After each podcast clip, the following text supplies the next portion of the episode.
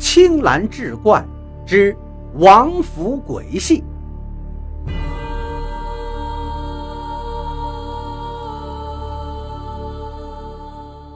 繁华的北京城内，有家老财主给母亲办九十寿诞，请来了闻名京津的麻家班，连唱七天大戏，引来不少人围观。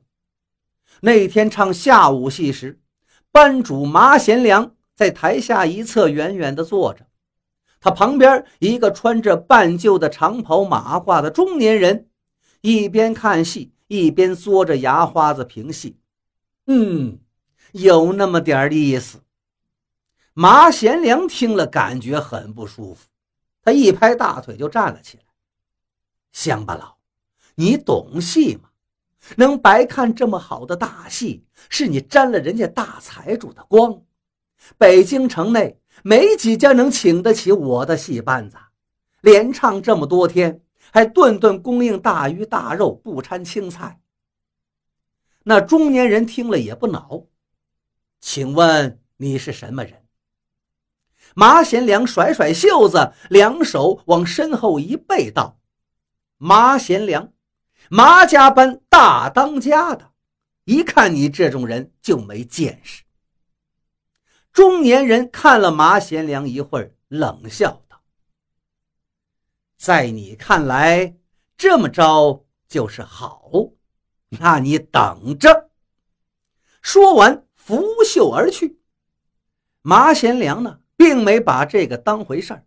当马家班准备装箱挪地儿的时候，他突然接到了一单大生意：北京城的豪托王爷请马家班到王府唱一百场大戏。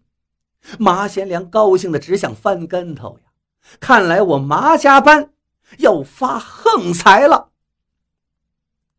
王府宅大底深呢，后花园里亭台楼阁、湖水假山是一应俱全，戏台子就搭在这王府的后花园里。一开始演员们都很高兴，哪知一开戏就显出了诡异来。唱这么大的戏，不仅那豪托王爷不露面。连其他闲杂人员也看不见，更别说专为看戏而来的观众了。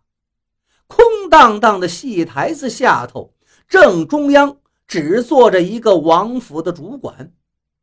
这主管翘着二郎腿，喝着茶水，死死地盯着台上，一脸的挑剔。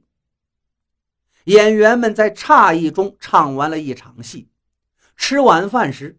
王府的厨师用大盆端来了颤颤巍巍的油腻肥肉和白花花的鱼段儿，尤其是那切成方块的肥猪肉，两块就得有一斤呢。演员们这是放开肚子大吃起来，一边吃一边感叹：王府就是财大气粗呀，能供应这么丰厚实惠的饭食，要是搭配些米面青菜，那就更好了。唱第二场戏时，台底下除了那个主管，依旧没有别的观众。一连几场唱下来，台下空荡荡的，没个人喝彩。台上的演员就觉得这戏唱的无趣了，心思走神，难以入戏。几天下来是天天如此，演员们戏唱的寂寞不说，大鱼肥肉吃的他们直反胃。吃饭就跟受苦刑一样。五天之后，马贤良沉不住气了。那天台上正唱着呢，他殷勤地凑近主管跟前道：“这位爷，贵府嘛事儿要唱一百场大戏呀？”那主管正眼都不瞅他，不为嘛事儿，就为王爷喜欢。马贤良接着问道。可是怎么不见王爷来看呢？那主管道：“你这戏呀不入流，王爷懒得看。”马贤良一愣：“那那还让我们进府唱？”主管一指台上，声音陡然变得严厉起来：“让你们进府唱戏，王爷可是花了大价钱的。不要以为没有人看就偷巧耍懒。那个武生这个时候该连翻九个跟头，怎么翻了两个就完事了？重来！马贤良的头上顿时惊出一层冷汗呢，感情这主管是个戏精啊，丝毫都糊弄不得。他赶紧吆喝台上的武生重翻跟头，一气儿翻九个，一个都不能少。马家班唱这么大的戏，不让人看不说，还得一丝不苟地唱下去，简直像是给鬼唱戏。尤其是到了唱夜戏的时候，亭榭间的假山上常常能看到躲躲闪闪的人影，那是王府里的人溜过来偷偷看戏的。主管心知肚明啊，可是呢，他睁一只眼闭一只眼。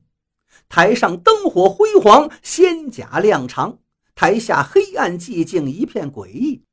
连王府外面的人都在传说，王府的后花园里在唱鬼戏。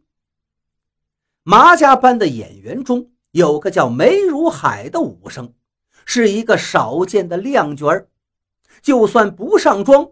一张脸也英俊的逼人眼目，这武生不仅身手了得，刀枪也耍的是风雨不透，而且唱腔清朗，韵调悠扬，是马家班的台柱子。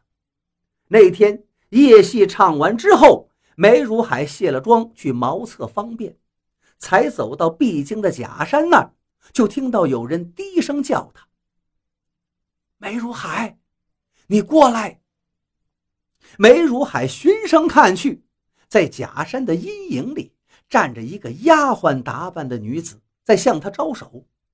梅如海疑惑地走过去，道：“你叫我？”那女子随递过来一个食盒，里头竟然是一大盘炒青菜和两个雪白的馒头。二十天没见青菜和馒头了。梅如海感动的差点落下眼泪，这些是给我吃的吗？女子点点头。大鱼大肉会吃死人的，我偷偷弄来点青菜馒头，你悄悄吃了，别让人知道。以后我天天给你送。梅如海这也顾不得上茅厕了，拿了食盒，找个僻静角落，狼吞虎咽的就吃了起来。给梅如海送饭的丫鬟叫小月，是王爷最小的女儿如意格格的贴身丫鬟。小月给梅如海送了几次饭后，细心的梅如海就从小月口中探出了实情。原来呢，是如意格格指派小月来送的饭，而且如意格格每天晚上都会在清风阁里偷看梅如海演戏。马家班的演员们经不住天天大鱼大肉的吃，一个个吃坏了肠胃，不是拉肚子就是呕吐。演出时精神萎靡，四肢无力。尽管台下有王府的主管虎视眈眈地盯着，仍然有演员唱的是荒腔跑调，甚至一屁股坐到台上罢演的。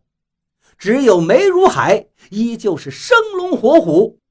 在台上干净利落的翻打扑跌，显得格外的与众不同，这也引起了马贤良的疑心。